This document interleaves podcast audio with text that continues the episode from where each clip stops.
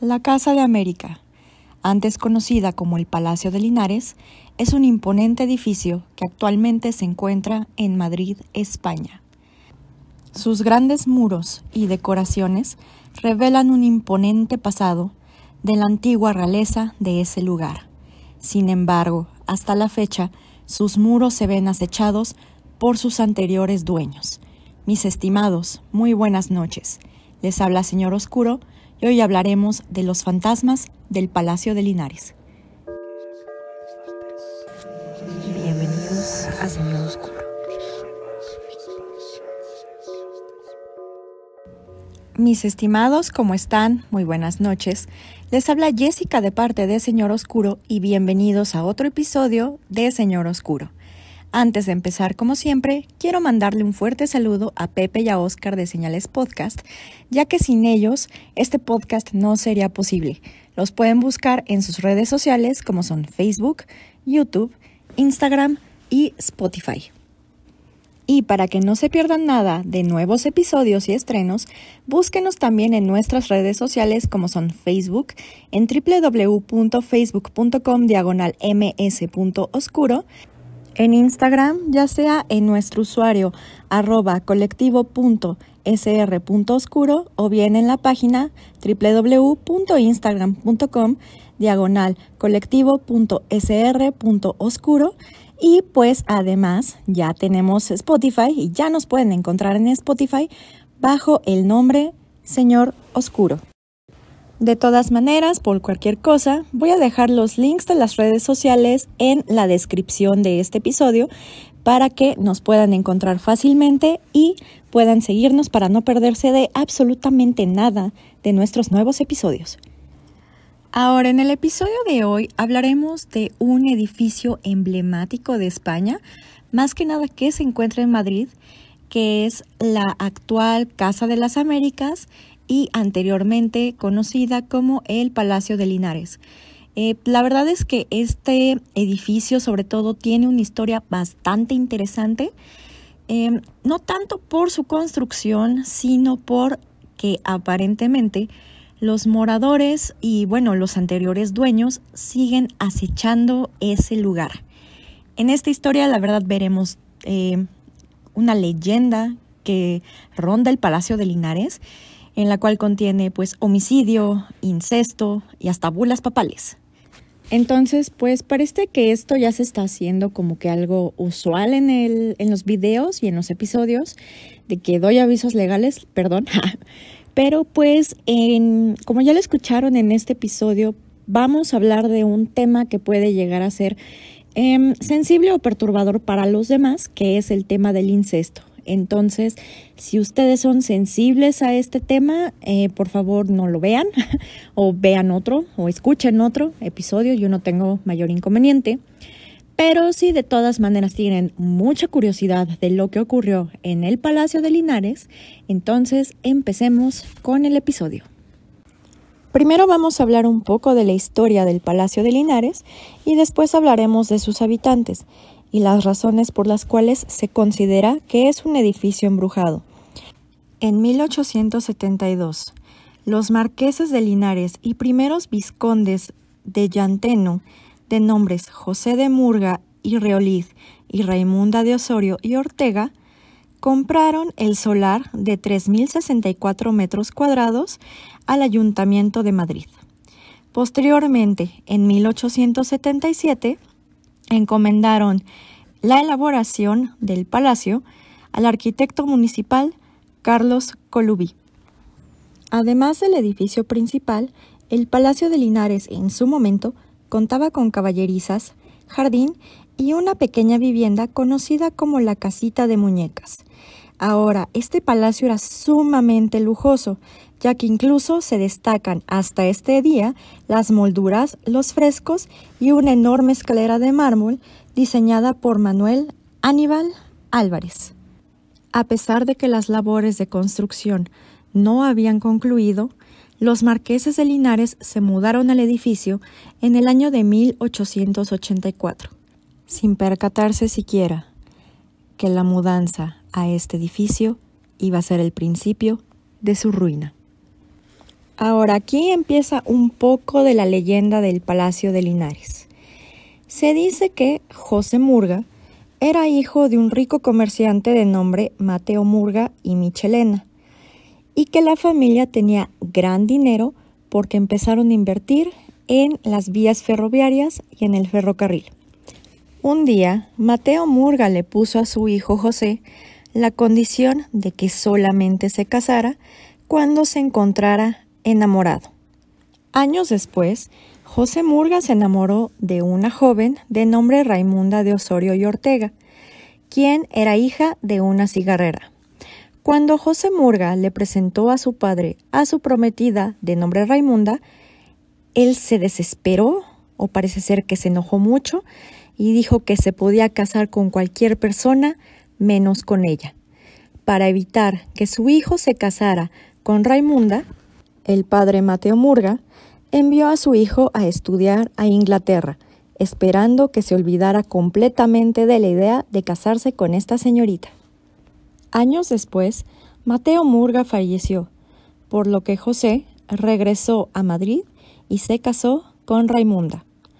Ahora, antes de mudarse al Palacio de Linares, parece ser que José estaba buscando las cosas de su padre y encontró una carta que su padre aparentemente intentó enviarle a José cuando estuvo estudiando en Inglaterra y no lo logró. El contenido de la carta, a pesar que es desconocido, dice la leyenda que Mateo Murga le confesaba a su hijo José que él tuvo una aventura con una mujer, con una cigarrera para ser específicos, y que de esa aventura nació Raimunda, es decir, que José y Raimunda, los, los nuevos marqueses de Linares, realmente eran hermanos de sangre. Después de saber esta infortunada noticia, los marqueses de Linares estaban aterrados y desesperados, ya que esta noticia, es decir, que se habían casado entre hermanos, iba a ser todo un escándalo en toda la región de Madrid e incluso de España. Es por esto que se dice que ellos acudieron ante el Papa Pío IX y les otorgó una bula papal llamada Casti Convivere, es decir, que podían estar juntos pero en castidad. Ahora, aquí los historiadores no se ponen de acuerdo, ya que se dice que antes incluso de obtener esta bula y antes incluso de que supieran que realmente eran hermanos de sangre, ellos habían concebido a una niña de nombre Raimunda o Raimundita como se le conoce. Pero también existen las versiones que a pesar de que consiguieron esta bula papal, ellos no pudieron aguantar el deseo y concebieron a esta niña de nombre Raimunda, que también le dicen de manera cariñosa como Raimundita. Ahora, independientemente de estas versiones, cuenta la leyenda que para evitar un escándalo, los mismos marqueses de Linares ahogaron a Raimundita y la emparedaron en las paredes de la casa de muñecas, y que por el resto de los años nunca tuvieron descendencia. Después de la muerte de los marqueses de Linares, el palacio de Linares fue heredado a su ahijada, de nombre Raimunda Avesilla y Aguado, condesa de Villapadierna. Sin embargo, el palacio permaneció cerrado, se dice incluso que permaneció cerrado bajo cien llaves, ya que incluso se escuchaban los cantos infantiles de la pequeña Raimundita y cómo ella lastimosamente buscaba a sus padres. También incluso se dice que, hasta este día se puede escuchar también a los marqueses de Linares, constantemente llamando una y otra vez a Raimundita. Ahora bien, antes de que comenzaran los trabajos de remodelación del Palacio de Linares para la actual Casa de América, en 1989, el Palacio de Linares fue sometido a un exhaustivo rastreo, análisis y fotografiado hasta el último de sus rincones por un equipo de parapsicólogos del Grupo EPTA, al mando del cual estaba en ese momento el jesuita José María Pilón. De acuerdo con este informe, que fue entregado al Ayuntamiento de Madrid el 4 de junio de 1989, se detectó que en el palacio sucedía algo fuera de lo común, ya que con frecuencia la temperatura de las habitaciones descendía hasta 10 grados bajo cero, incluso en verano. En la capilla, de repente se escuchaba sonar el órgano y el equipo de investigadores detectó una poderosa fuente de energía entre los muros del palacio. Las fotografías realizadas reflejaban unos extraños campos energéticos que hacían suponer la existencia de fantasmas o espíritus. También se habló de la posibilidad de que bajo el suelo de mármol se hallaran restos humanos.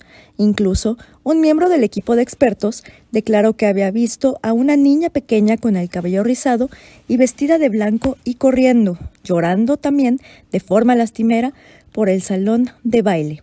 Asimismo, de acuerdo con este informe, se afirmaba que el Palacio de Linares reunía las condiciones adecuadas, dada su ubicación en una zona de corrientes subterráneas, para que en él se manifestaran fantasmas y espíritus. Además, las investigaciones realizadas en 1989 por el padre Pilón, entre este año y 1990 se realizó una investigación distinta por la supuesta psicóloga Carmen Sánchez de Castro, quien aparentemente logró grabar diversas psicofonías en las cuales se destacan la voz de una pequeña niña y la voz de una mujer. Ahora, si no, si no recuerdan qué es una psicofonía, los invitamos a escuchar o a ver el episodio referente a este tema que se llama literal psicofonías. se encuentra en el canal y, pero bueno, se los recuerdo, la psicofonía es una grabación de voz eléctrica que queda plasmada pues en un registro de audio. Y usualmente, em, digamos que cuando uno graba esta psicofonía, la voz no se escucha, es decir, uno no sabe que existe esa voz, sino que se da cuenta cuando se rebobina la cinta o la grabación y se escucha. Entonces, de acuerdo con la doctora Sánchez de Castro, logró captar varias psicofonías, dentro de las cuales se destacan dos, y de hecho las voy a poner aquí para que ustedes determinen si efectivamente se trata de una psicofonía verdadera o si se trata de una psicofonía falsa y después les voy a comentar que, bueno, a qué este llegó esta investigación. Pero bueno, la primera psicofonía trata de la voz de una señora, o parece ser la voz de una persona ya mayor, en la cual dice, mi hija Raimunda, nunca, nunca lo oí decir mamá. Ahorita la pongo, este, igual si no quieren escuchar esta psicofonía, adelántenle como dos minutos porque también voy a poner la psicofonía de la niña chiquita. Pero bueno, se dice que esta psicofonía pertenece precisamente a Raimunda madre, porque como aparentemente mataron a Raimundita, pues nunca le escuchó decirle mamá. Pero bueno, en este momento voy a poner esa psicofonía.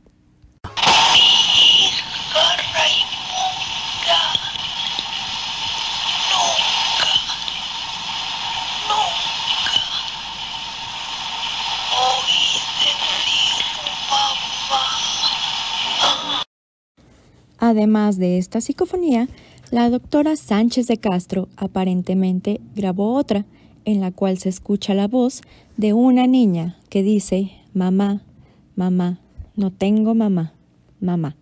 Ahora, de acuerdo con, pues, si prestaron atención a la leyenda, esta supuestamente es la voz de la pequeña Raimundita, ya que, pues, como aparentemente la asesinaron y la emparedaron en el palacio, pues realmente ella nunca tuvo mamá, porque nunca la reconocieron como hija, ya que pues aparentemente era fruto de esta relación incestuosa. Pero bueno, sigamos con la siguiente psicofonía.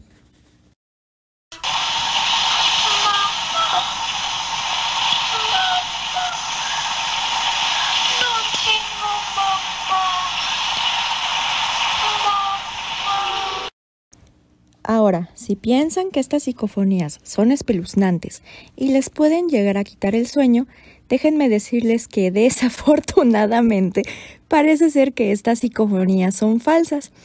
De acuerdo con un artículo publicado en El País de Madrid de, fecha 30 de mayo de 1990, establecen que al parecer estas psicofonías grabadas por la doctora Carmen Sánchez de Castro solamente son una mezcla de hábiles trucos. También de acuerdo con Álvaro Fernández, el vicepresidente de la Alternativa Racional a las Pseudociencias, declaró que las psicofonías grabadas por Carmen Sánchez de Castro son una mezcla de hábiles trucos y añadió, pediríamos que esta señora y su equipo tengan el valor de hacerlo otra vez, pero con toda clase de testigos, ya que las pruebas, tanto sonoras como gráficas, facilitadas a los medios de comunicación, no merecen el crédito que deben reunir esta clase de experiencias. También, el fundador de la Asociación Esotérico Cultural Española, española perdón, Tristan Brecker, expresó en su opinión que la psicofonía que han hecho aquí la han cortado en cuatro pedazos y que incluso que la voz de ciertas psicofonías y la postura cuadra con una que ellos hicieron en casa de, de Tristan Brecker y que sonaba exactamente igual. Entonces parece ser que las psicofonías, pues no, o sea, al menos estas psicofonías de Carmen Sánchez de Castro no son, eh, no son ciertas, desafortunadamente. Ah, porque además, para agregarle una cereza al pastel, aparentemente Sánchez de Castro jamás, o sea, a pesar de que dice que es psicóloga y siempre se ostentó como psicóloga, pues no era psicóloga, no tenía el título ni la cédula profesional de psicología. Y además, pues eh, eh, el 4 de junio de 1990 fue detenida esta mujer, pero por falsificación de cheques. Entonces, pues ya se imaginarán que con estos antecedentes es difícil decir que estas psicofonías sean ciertas, ¿no? A pesar de que ya hubo un informe anterior en la cual establecían que el Palacio de Linares sí tiene algo cierto de fenómenos paranormales. Pero claro, ello no implica necesariamente que estas psicofonías sean ciertas o sean verdaderas. Entonces, ustedes no se preocupen, por esto creo que se iban a dormir hoy.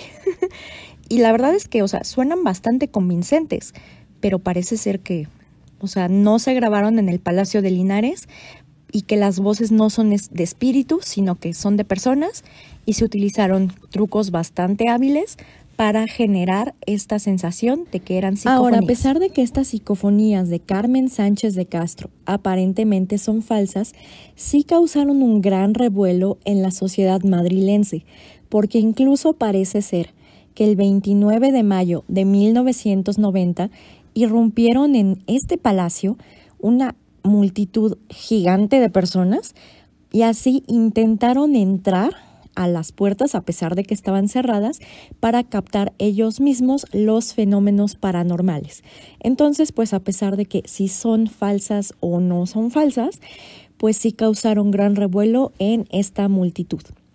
Ahora, la, el Palacio de Linares como tal pues ya se transformó a partir de 1992 en la Casa de América.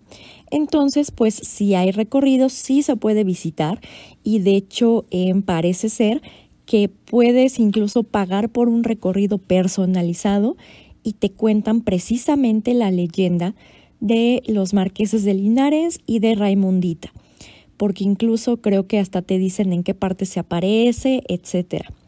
Pero bueno, con independencia de si esto es cierto o falso, ustedes saben que tienen la última palabra en esto. En fin, pues no quería que se acabara este episodio, pero la verdad es que pues es toda la información que puedo dar del Palacio de Linares. De todas maneras, si ustedes lo quieren visitar, está abierto al público. Evidentemente ahorita no por la pandemia, pero pues una vez que se mejoren las cosas, pues puede pues pueden ir a visitarlo a ver si sienten alguna presencia extraña por ahí. En fin, pues por mí sería todo. Eh, muchas gracias igual por escucharnos, por suscribirse, por decirle a sus amigos de nosotros. Ya saben que cualquier tema, em, cualquier historia que nos quieran contar, si quieren que hablemos de algo, alguna sugerencia, crítica o lo que sea, pues la caja de comentarios está aquí abajo y si no, pues ya tienen nuestro correo. De hecho, nos pueden contactar por ahí o por las redes sociales, ya sea que quieran que hablamos, bueno, que hablemos de un tema en específico o lo que sea. En fin, Les deseo una muy bonita semana. Ya saben, hay que seguir las indicaciones del Consejo de Salubridad General. Lávense sus manos con agua con jabón, sana distancia, ya saben. De todas maneras, nos vemos la próxima semana para otro episodio del Señor Oscuro. Entonces, Señor Oscuro se despide. Muy buenas noches.